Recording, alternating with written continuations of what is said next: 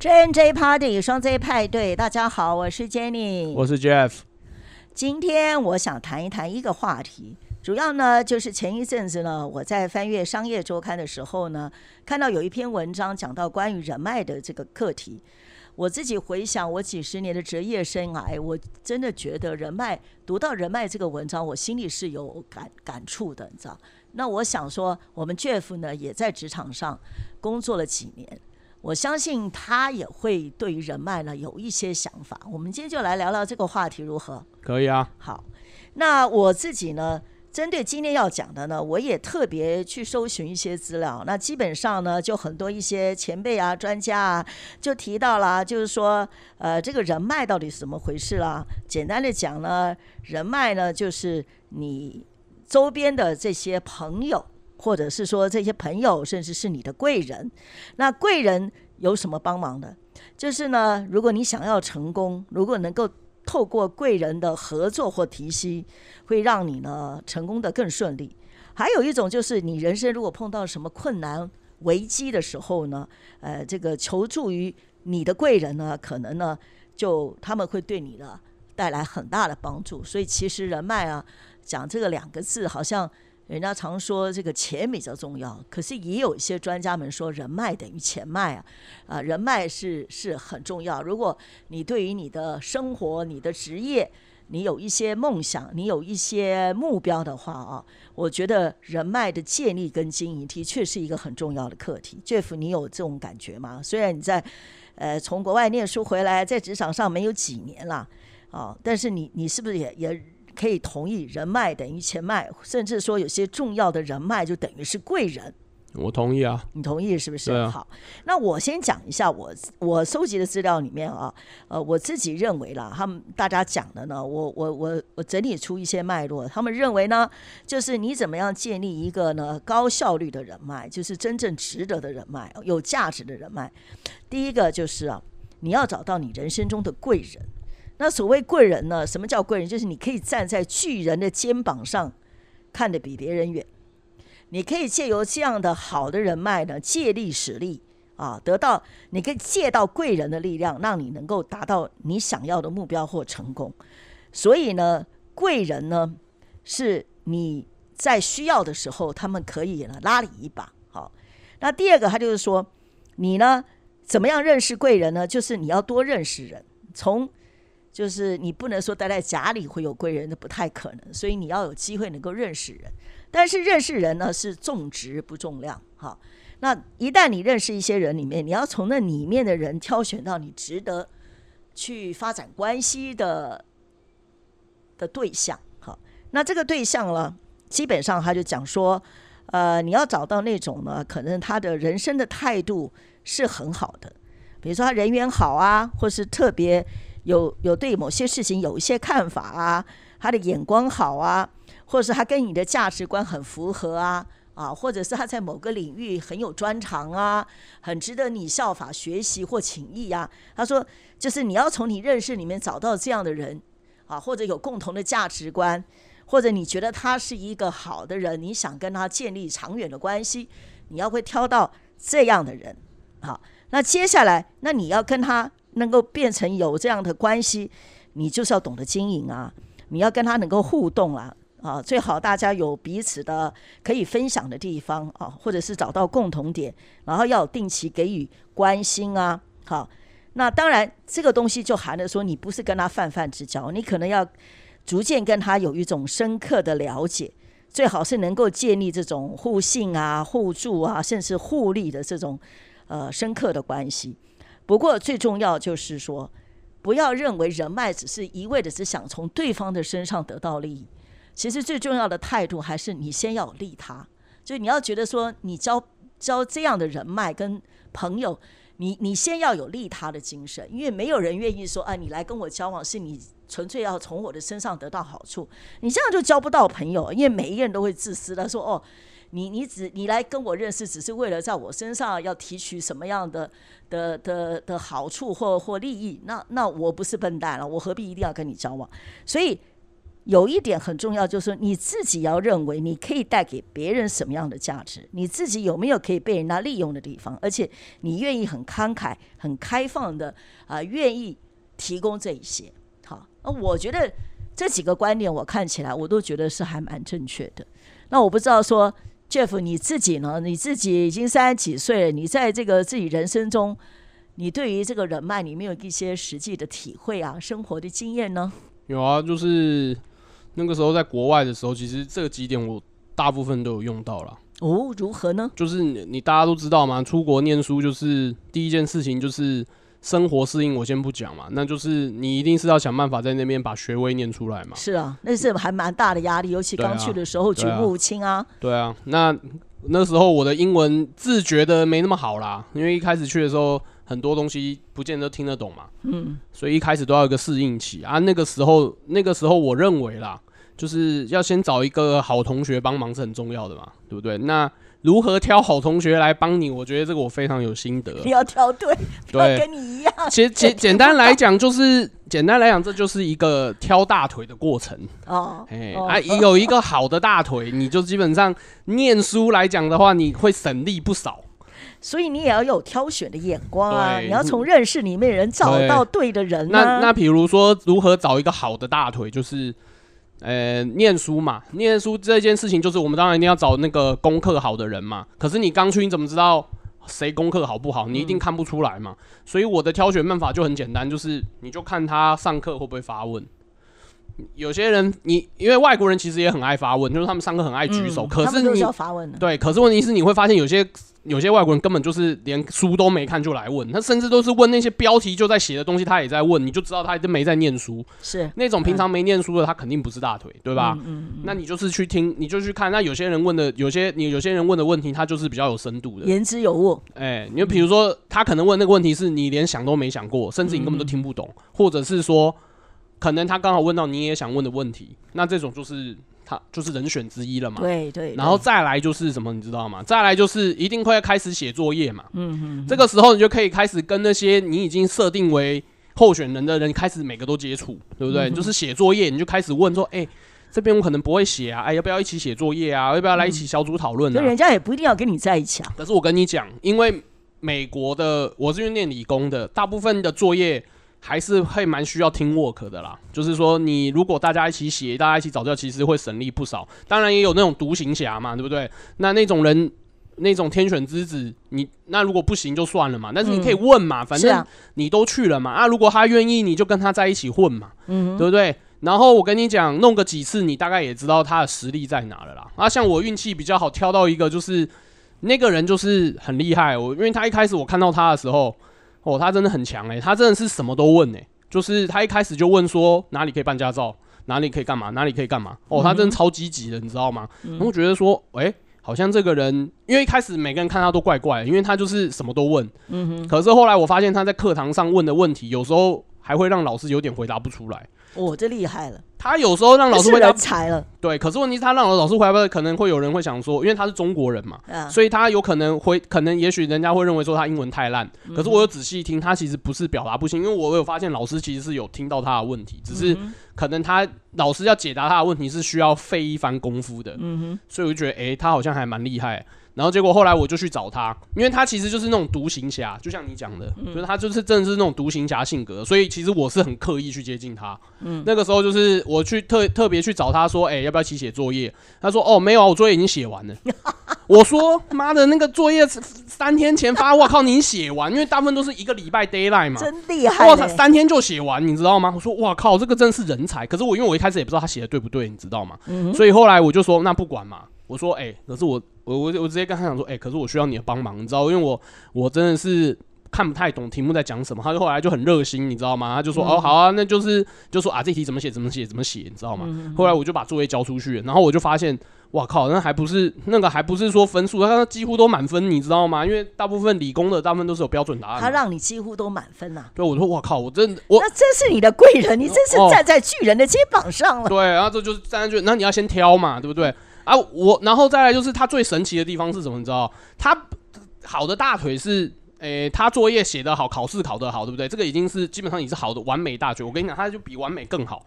你知道他每份作业都是提早写完，你知道吗？哇，我听他室友讲，就是他回家就是他也在写作业，我这是非常认真，我是很认真，你知他就是道吗？符合说这种人才就态度好对啊，啊，有看法啊，对不对？对啊，呃，人家真的是一个好学对，生啊，所以你知道，那所以你现在因为你里面又讲到什么互利互惠嘛，对像我们这种废物，基本上是啊，他好像不需要你，好像也不需要，对不对？是啊我告诉你，那谁说他不需要互利？我告诉你，像他这种独行侠最缺什么？你知道，就最缺陪伴。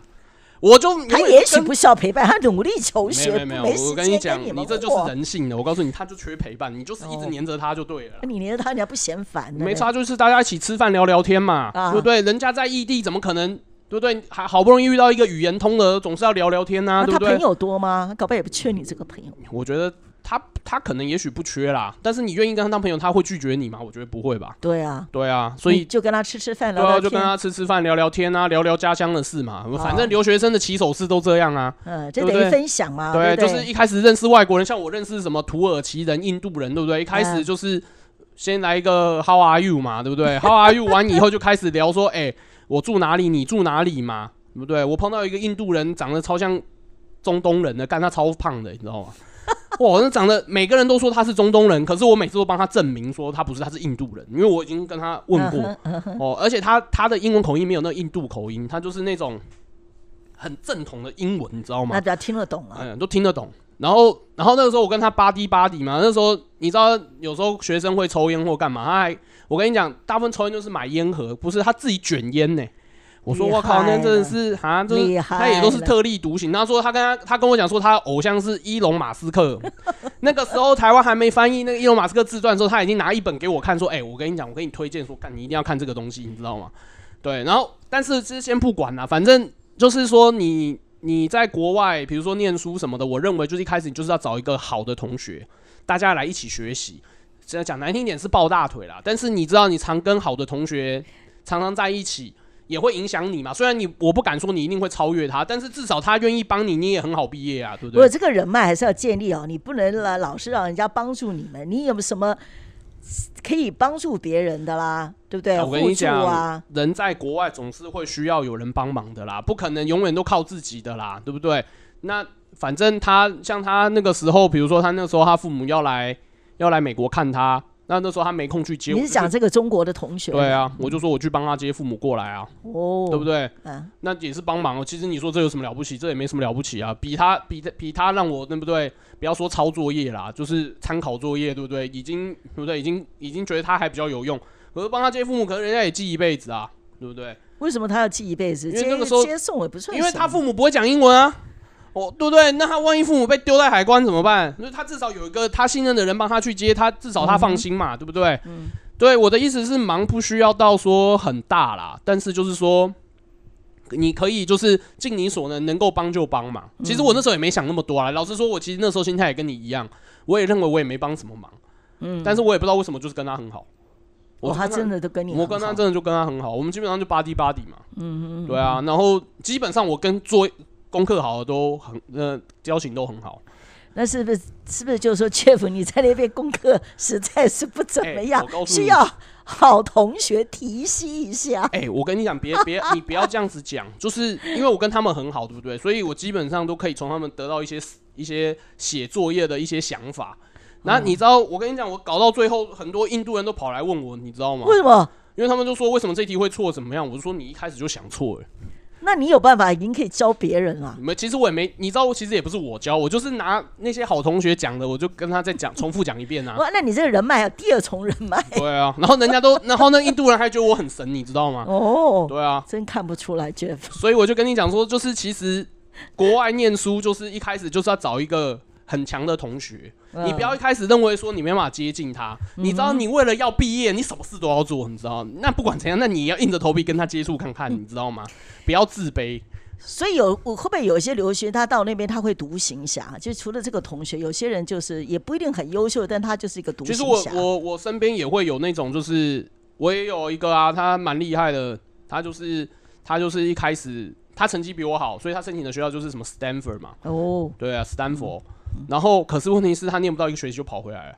他说：“哦，压力超大。”他说：“哦，那个作业超难，然后怎样怎样。你知道他一开始先跑回来，我其实有点紧张哎，我就想说，哎，我才刚去，然后你现在就跑回来，我说完蛋了，那我不是我不是完蛋了，我他妈比你还烂，我不是活不下去。嗯哼。然后后来我才发现这个秘密，就是其实我觉得他那个时候如果愿意找人帮忙，我觉得他不至于这样，就是因为你知道，因为他以前在台湾成绩太好，他真的就是靠他自己一个人就可以念到前三名。可是到国外就不是这个样子。他第一，我记得他有跟我讲说，那个作业第一件事情就是叫他先去编程，教他写程式。他说他这一辈子都没有突然来了一个他完全不会，然后叫他突然下个礼拜就要把那个程式交出来，他完全不知道怎么办。可是他不会去想去求助啊，像正常应该会说我他他可能也认为说别人可能不想帮助他或干嘛，或者他认为别人也不一定比他好。对，所以我的意思就是说，其实你一开始的心态就不要把自己就说设限，什么东西都要先想办法弄完。你就是你知道很多事情，就是你就是第一件事情就是我就是要听 work 完成，那你就是要借力使力，对不对？对啊，反正就是这种，也就是人脉嘛，对不对？其实人脉，其实我觉得留学生的感情基本上就是大家留完学以后，其实感情都蛮好的，就是因为有那些革命情感啊。然后我跟你讲，光是抄作业对可以记一辈子啊，我就跟你这样讲。你不要也记他一辈子，对我记他一辈子，他也记我一辈子。他说你去接送他父母，他也记你一辈子。然后或者是说什么，我说我抄他作业，他也记一辈子。我他然后别人抄我作业，我也记一辈子。反正大家都记一辈子，就是因为那个时候大家都在异乡嘛，所以其实记忆都很深刻嘛。所以我觉得就是人脉就是这样建立起来，就有点雪中送炭，你不觉得吗？对啊，就是这样啊。对啊，我在上周读到那篇文章啊，人脉他说呢，人脉啊最忌讳就是捡现成，就是。你没有什么付出，你就希望从认识你里面呢，祈求他们对你有什么帮忙。他就等于说，这人脉呢也是需要有存款的。如果你的人脉存折上面呢，你永远要知道你你有存入了多少，你不会只想说从呃这个存折只要提款，你要有存款的。然后你如果是想捡现成，那别人也很聪明，你没有付出，人家为什么要帮你的忙？而且呢，我觉得他讲的有一件事情哦，我倒是蛮蛮有体会。他就说。他说他看过真正的人脉高手是什么？你知道，就是在危机入市，就是在危机的时候呢，你你你你出手。他说，简单的讲是什么叫危机入入市呢？就是呃，你能够雪中送炭，就像你刚刚讲的，就是说你你在你那需要帮忙的时候，不管你做的事是多大多小，对他来讲，那时候他很需要人家这样，所以他说雪中送炭呢，人家是记一辈子啊。但是锦上添花反而不稀奇，因为每个人都都喜欢锦上添花，你知道？他说，呃，他又举一个例子啊，他就说，呃，他有认识一个呢，有一个大哥，他是每当啊，他认识的人呢，如果人生碰到失意的事情，或是在职场上被贬了，那他总是在第一个时间里面呢，他就送上温暖的关怀，伸出援手来帮忙，等于就在人家第一档的时候，他愿意出手相助，所以呢，他这个人脉呢，就这样被。被存到他的存折里面，然后这些动作也许当下并没有任何回报嘛，哈。可是呢，这才是真正的人脉。所以后来呢，大家都知道这个人呢，呃，只要有一问题就找上他，然后他就会去动员过去他所累积的这些很坚实的人脉了，再来帮忙帮人家排灾解难，你知道？那所以他每一次的这样子的出手呢，就为他的人人脉呢圈呢再多。织出一条网路，然后就有这种综合效应，越滚越大啊！所以他说，人脉存折的建立啊，是你平常就要经营，然后一点一滴的付出努力。那最重要是你自己要有利他的精神，不能太怎么样，太功利，你知道？对啊，对，真的不能太功利。那我在这边也可以。分享一下我我我自己的一个经验，当然这不是我本身的例子，是我还在年轻的时候呢，我我认识一个我们那个行业呢也是做的蛮好的一个老板，那他事业也做很大。那有一次我有机会跟他呃参叙的时候呢，呃我聊到他以前是年轻的时候，因为他大我很多岁，我就呃请教他说他以前的一些事情，他就提到他年轻的时候啊，他也曾经啊生意啊呃做失败过，他不是都是一帆风顺。那他举到一个例子，就是说他呃以前曾经有做过纺织业啊。那他在很年轻的时候，他自己做一个小老板。那他们纺织业当然很多大佬都是大公司的，你知道？那对他来讲，相对他就是一个很小的老板，而且他也很年轻。然后他们那个时候那个行业里面就有很多大佬，那大家就会组成一个工会啊。那我现在认识的这个老板呢，在他们在他们那大佬的眼中就是一个小老弟。他可是呢，他说这个小老弟他就抱着很单纯，他说啊，你们都是业界的大佬，你们无论是生意的规模、你们的经验、你们的人脉，然后你们现在成就多我很多，我跟你们是没办法相比。但是呢，我就把你们当做一个可以学习的前辈。呃，我如果能跟你们接触啊，那从你们身上了跟你们交往，从你们身上学到一些东西，就听到一些观念，哎，对我受益很大。哎，我也不会在意说我跟你们呃没得比。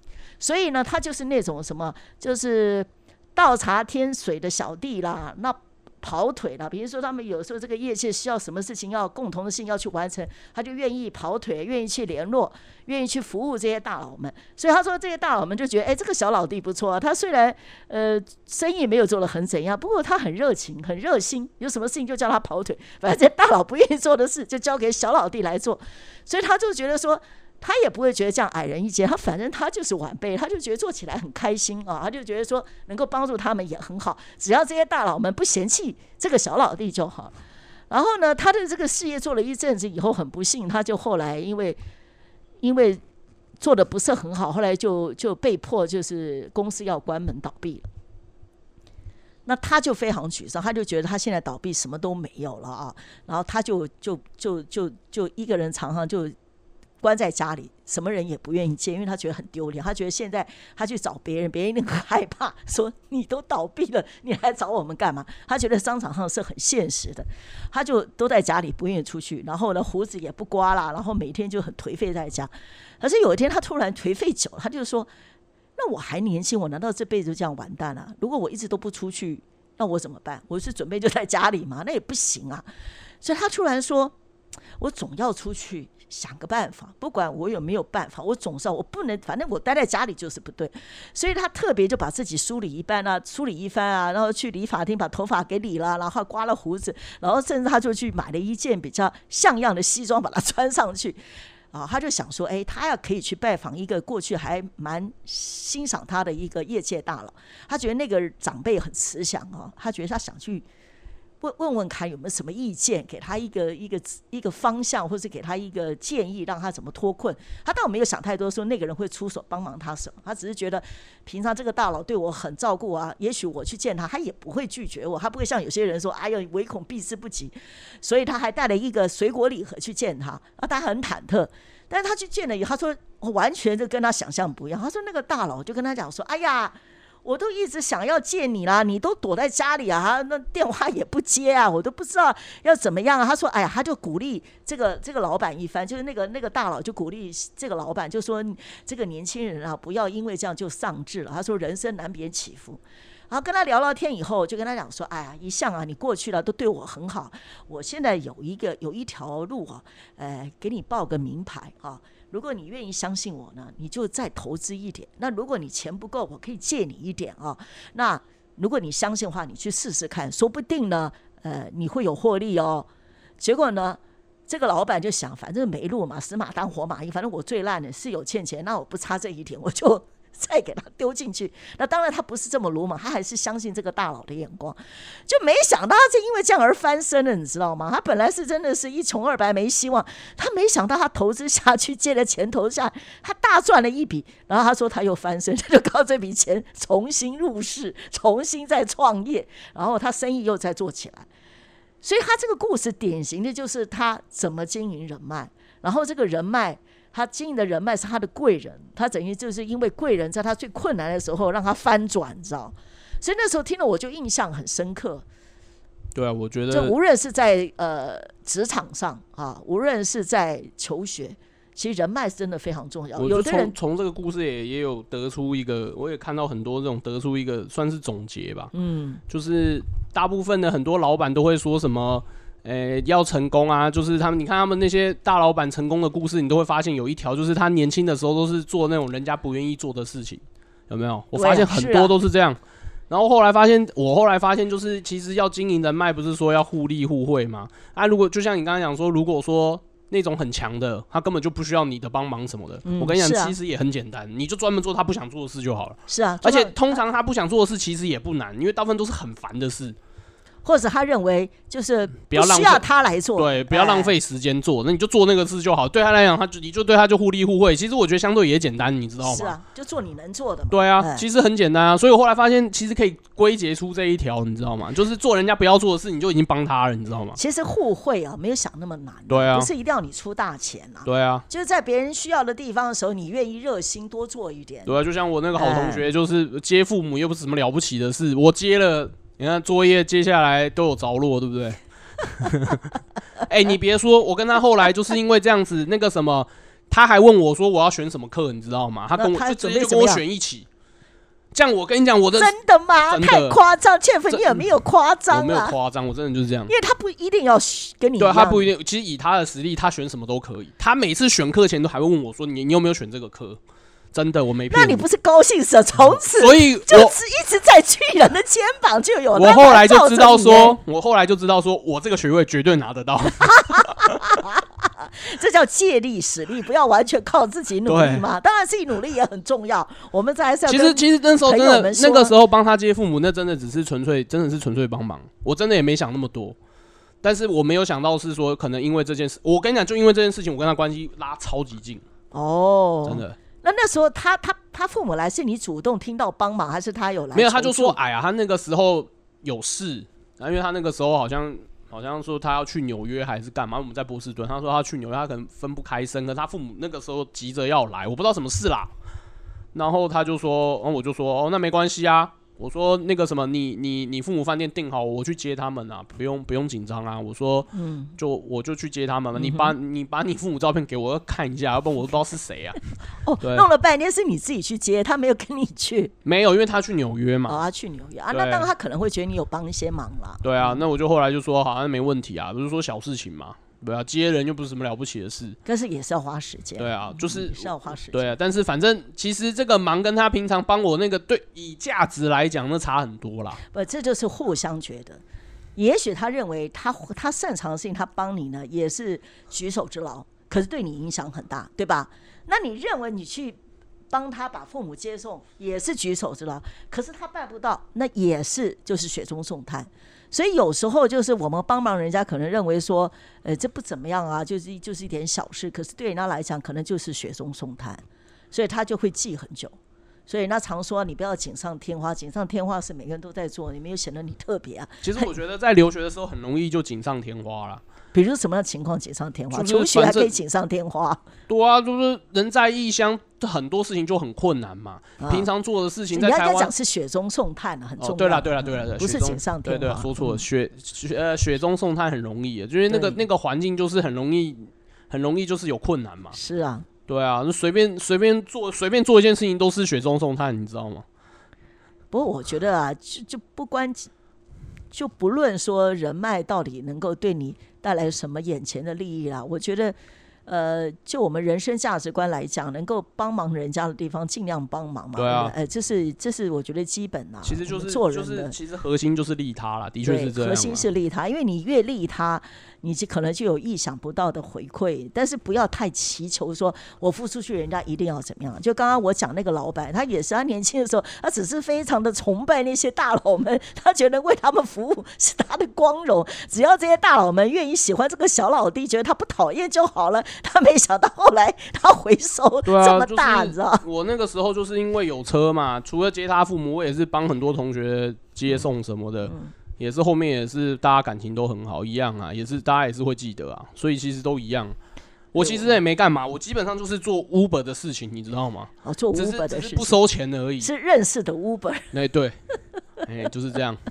哎、就这样啊，就我也没，其实严格来讲也没什么啊，开车嘛，有什么了不起的？但是但是人家就是觉得你有帮到他、啊，所以我们今天分享这两个例子呢，我觉得总结来讲啊，就是说，如果要经营人脉的话呢，我觉得态度上是非常重要的啊，就是你你心中是怎么样的一个立场、一个角度来经营啊。